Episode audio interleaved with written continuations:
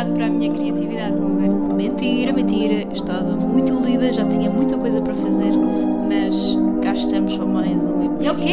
É o quê? Uh! Criatividade. Dezembro de 2022.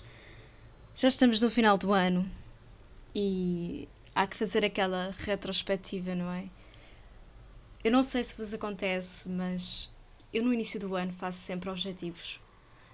E esses objetivos, por norma, eu até consigo cumprir alguns deles. Eu faço uma lista no início do ano. Eu acho que fiz um podcast aqui, um episódio, acho que foi o número 5, não sei. Mas o engraçado é que, de uma forma ou de outra, há coisas que eu digo que vou fazer, eu visualizo e realmente acontecem. E aconteceu uma cena tipo brutal. Porque eu tinha escrito, por acaso, no, nas notas do telemóvel alguns dos objetivos de 2022 e era fazer dois filmes publicitários, uh, duas campanhas publicitárias. E atenção, eu quantifico mesmo. Isto, atenção, isto fazer anúncios publicitários tipo, pode ser um bocado fútil, não sei, mas imaginem, é, é sempre trabalho como atriz e, e não são anúncios, não é anúncio qualquer, porque às vezes temos de ter atenção em que marca é que nos associamos à nossa cara, parecendo que não. Tipo, em publicidade ganha-se imenso dinheiro, não sei se as pessoas têm um bocado essa noção, mas os trabalhos como atores, aquilo que se ganha mais dinheiro até é em publicidade.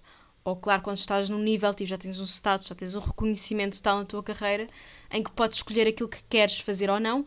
E, por exemplo, quando tem cinema ou no internacional, mas aqui em Portugal, por exemplo, em teatro não se ganha muito, em televisão ao início também não é nada demais, mas claro, ficares, ficares num canal com um contrato com um canal televisivo ganha, deves ganhar bastante, mas no cinema também não ganhas assim tanto. E em publicidade tu ganhas um X valor por um dia. Para além de que é sempre desafiante, porque é tudo muito intenso. É naquele dia uh, há uma equipe inteira a trabalhar para aquilo funcionar bem. E eu gosto muito de fazer anúncios publicitários por causa disso, ver toda a mecânica por detrás, todo, todo o racional da, daquela campanha, todo o racional daquela, daquele pequeno filme de segundos. E pronto, isto para dizer que eu meti no início, no meti na passagem de ano, tipo, meti estes objetivos, quantifiquei e era fazer dois anúncios. E eu sabia, tipo, eu fiz um em abril, que foi para um banco da Eslovénia e foi filmado em Sintra. Uma coisa que também que as pessoas não sabem, é curioso, mas eu também não sabia antes, mas há muitas, muitas produtoras estrangeiras que vêm gravar e filmar em Portugal. Tipo, campanhas publicitárias de marcas estrangeiras vêm em Portugal buscar atores e vêm em Portugal, contratam equipas produtoras para fazer aqui o, o anúncio, para filmar aqui. E pronto, gravei em Sintra para uma marca de um banco da Eslovénia. E foi fixe, apesar de ser em abril e ter, ter filmado numa lagoa de Sintra, na Lagoa Azul, congelada, mas foi fixe. E agora recentemente, a semana passada, ou esta semana, foi esta segunda-feira passada, estive a gravar eh, um, um novo anúncio publicitário, que não vou já dizer qual, mas foi fixe porque eu fiz o casting. E eu. Sabem que quando eu fico selecionada é quando corre menos bem. Se calhar corre bem, mas na minha perspectiva é que correu menos bem. É sempre assim, imaginem, há castings que eu estou tipo os dias todos. Nós nunca recebemos com muita antecedência, mas imaginei, casting amanhã às X horas, ou depois de amanhã, hora tal, no sítio tal. E eu fico esse tempo todo a preparar-me para esse casting. Ou quando é uma self-tape, tipo, eu gravo imensas vezes, tipo. Não trabalho assim tão intensivamente, porque também é, é fixe ter uma espontaneidade, mas dedico-me mesmo muito. E há outros que faço à pressa, ou tipo, nem era para fazer e decidi à última hora, opá, vou fazer, porque não? Tipo, não perco nada em fazer, não, não vou perder tempo, faço um take e, e mando, depois logo se vê. E quando eu faço isso é quando realmente fico. Não sei se é por ser mais espontâneo, mais genuíno, mas comigo isso funciona muito. Só que nem sempre tenho a coragem de ser assim, tipo. E isto foi um casting que foi mesmo sorte, porque foi numa semana. Eu costumo ter aulas da ACT só segunda, terça e quarta. E este casting era numa quinta-feira. E eu nessa quinta-feira, por acaso, tinha uma aula extra da ACT. E para além disso, eu estou a trabalhar e estou com um horário 4 horas segunda-feira, 4 horas terça, 4 horas quarta e quinta e sexta estou a full time, 8 horas. E o casting era quinta-feira, eu nessa quinta-feira ia trabalhar 8 horas e ia para a acta, ou seja, estava a trabalhar das, das 9 às 6 e tinha a acta das 7 às 11. Tipo, era impossível ir ao casting. O que é que aconteceu? Eu, por acaso, nessa quarta-feira, tinha uma reunião do trabalho que era depois do almoço. E eu disse: Ok, tranquilo, eu vou à reunião e compenso na quinta-feira, saio mais cedo e assim compenso as horas. Tipo, quarta-feira faço horas a mais, mas quinta-feira tiro essas horas para equilibrar e assim te dá jeito porque tenho aula da ACT. Então foi perfeito, porque assim eu tive tempo de ir trabalhar, de ir ao casting e de ir às aulas. E eu achava que não ia, eu estava mesmo com receio, porque normalmente os castings podem demorar tempo, eu tinha de ir do trabalho, apanhar um Uber até ao sítio do casting, nem era muito longe, mas depois do sítio do casting ir até à aula, em hora de ponta, eu ia demorar mais de uma hora. Se aquilo se atrasasse para a hora de ponta. Eu estava mesmo já tipo a ver, ia bem, vou chegar bem atrasada à ACT. E eu estava quase para não ir ao casting. Estava a chover e eu estava mesmo numa cena, opá, não sei se vou. Mas fui, fui ao casting e imaginem, como era, eu que não ligo nada a futebol, nem sequer ao Mundial, eu fui às quatro da tarde numa quinta-feira. Que quinta-feira que era? Eu sei, havia jogo de Portugal exatamente às quatro da tarde. Dia 24 de novembro. Houve algum jogo de Portugal dia 24 de novembro? E a Portugal-Gana. Foi dia 24 de novembro às quatro da tarde. E eu fui nessa hora para o casting, ou seja, não estava lá ninguém. Então eu só cheguei ao sítio, fiz o casting, aquilo, eu nem, olhem, aquilo foi tão rápido que a rapariga começou logo a filmar o take e ela me disse ação. E eu nem sabia que ela estava a filmar, ela, ela estava totalmente, apanhou-me totalmente desprevenida. E então, eu, ela começou a dizer a primeira fala do, do, do casting e eu nem estava à espera, mas depois disse. Então acho que a minha reação foi tão espontânea que foi exatamente o que eles queriam. Tipo, eu nem estava à espera que estivessem já a gravar. E foi só isso, fiz um take e ela, ok, estás despachada. E eu, estou despachada?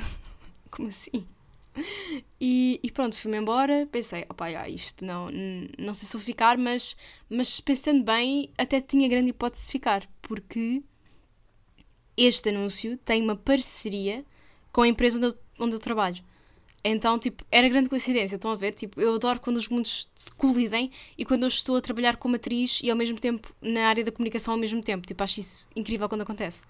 E, e eu fui para casa à noite e eu fui, tipo, a dizer um, um mantra. Tipo, que eu acredito é que na lei da atração. E eu sabia que eu tinha que fazer mais um anúncio até o final do ano. Tipo, eu sentia que este, que eu ia ficar. Então eu fui, tipo, no caminho até casa, depois da ACT, a dizer no carro eu ainda vou fazer mais um anúncio até o final do ano, eu ainda vou gravar este anúncio até o final do ano, eu vou fazer dois anúncios até o final do ano. Não lembro bem do mantra que eu fiz, mas tipo, eu fui a repetir durante 15 minutos a dizer que eu ia ficar. E é, é super curioso. Fiquei. Eu sabia que ia dizer isto no podcast. Eu já tinha. Eu, tipo, eu estava a visualizar tudo. Eu estava a visualizar que ia ser selecionada. Tipo, tinha essa certeza. E fiquei. E foi tipo um, um anúncio que demorou 18 horas a filmar.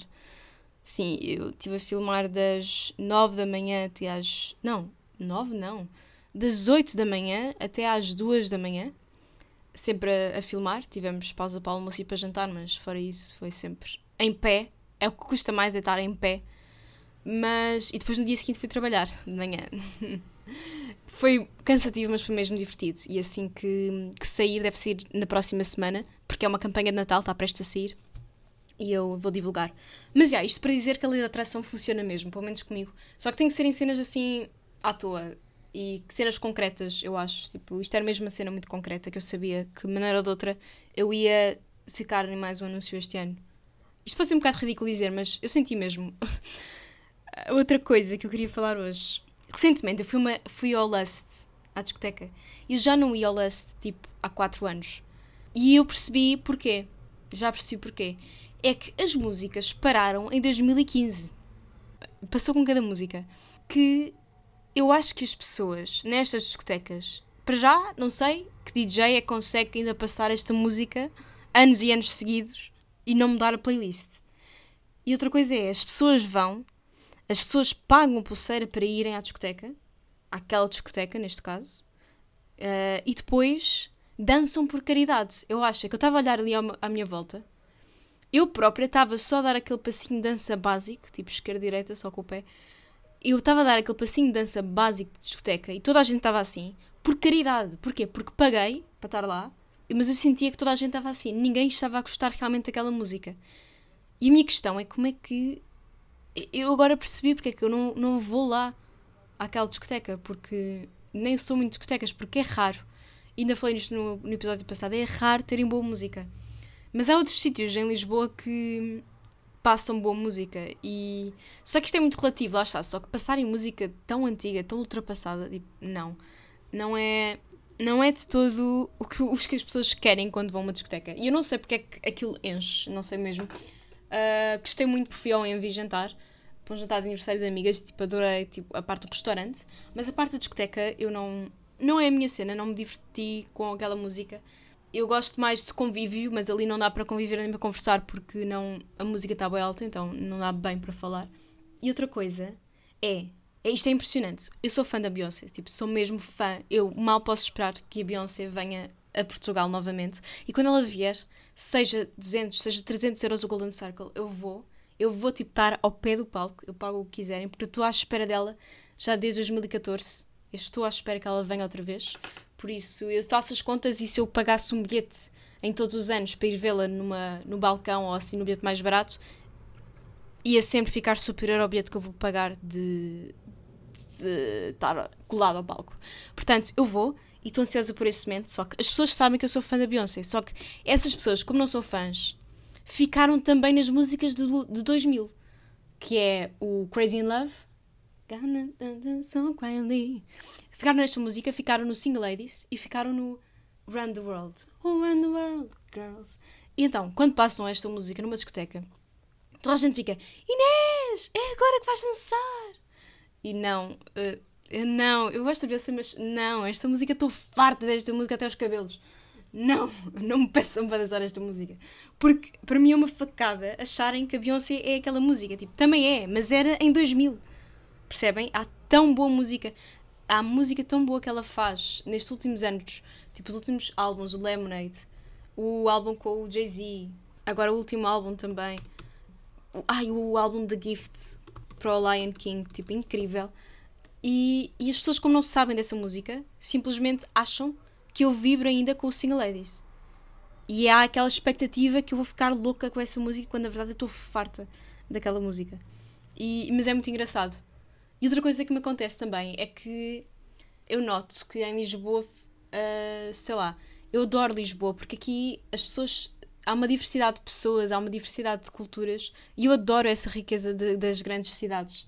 Só que nestes sítios, tipo no Lust, eu vejo as mesmas pessoas que vejo em Santarém ou no cartaz. Tipo, quem vai lá são só estudantes e universitários, tipo betos. E então aí o público não é tão diverso. É engraçado que senti que eu tenho uma perspectiva de Lisboa super uh, diversa e nesses sítios percebi que se calhar quem só vai a esses sítios não tem a mesma visão de Lisboa que eu tenho. Uh, porque os sítios que eu frequento, se calhar, não são os sítios que os universitários e, e isso frequentam. Então, e é engraçado porque depois o que é entretenimento e o que é lazer e diversão e para mim não é o mesmo para outras pessoas. Isto é como tu, tipo, as preferências são sempre diferentes. Às vezes aquela coisa de por eu não ir tanto a discotecas ou não ir às jantaradas, não ir assim, acham que eu não me divirto eu tenho uma vida super ativa durante a semana, é que não tem noção. Imaginem, eu vou duas, três vezes ao teatro por semana, eu passei por Lisboa e não é necessariamente ir a discotecas ou ter noitadas, ou isso não é só isso. E às vezes há pessoas que acham que isso é que é viver. E para mim isso, isso não é só isso. Então há muito este conflito de acharem que eu não me divirto ou acharem que, que eu preciso sair mais, mas na verdade eu saio imenso. Só que eu sou uma pessoa que até sai às vezes sozinha. Uh, gosto de, de, apreciar, de passear sozinha nas ruas, mas a minha diversão pode não ser a mesma que a tua. Então, às vezes pode haver. E, e vice-versa, às vezes não compreendemos as pessoas simplesmente porque temos preferências e, e gostos opostos. Por falar nisso, há tanta coisa para ver em Lisboa. Eu agora tenho uma decisão que é: eu tenho ido muito ao teatro, mas eu quero também ir muito mais agora ao cinema eu adoro cinema e, aliás, eu antes de ir para a Acta até queria mais área do cinema e quero. Por isso, eu agora estou muito focada no teatro, só que quero também agora uh, dividir o tempo entre ir ao teatro e ir ao cinema, e ir, por exemplo, à Cinemateca, ao Cinema Nimas, ao Cinema Ideal, cinemas diferentes daqueles que são dos centros comerciais. E vou tentar reunir tipo um grupo fixe aqui em Lisboa com os meus colegas e amigos para irmos sei lá, duas em duas semanas combinar uma noite de filme, de cinema. Acho que acho que isso iria ser bom. Também depois para refletirmos e, e trocarmos ideias sobre o filme. Vou tentar fazer isso. Agora vou dar sugestões de cultura para te cultivares esta semana ou este mês natalício. Cultivar-te. Eu hoje fui ver o filme O Menu nos cinemas. Um, gostei muito. Tem, tem bastantes atores, tem um, um género de.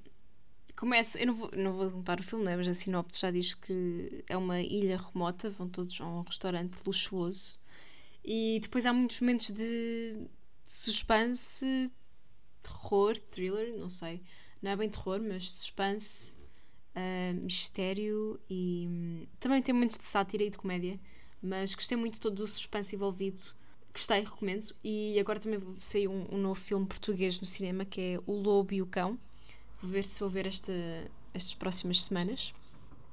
Agora, sugestões para oferecer cultura neste Natal, que eu acho que é muito importante, uh, podem sempre dar livros, uh, poesia portuguesa.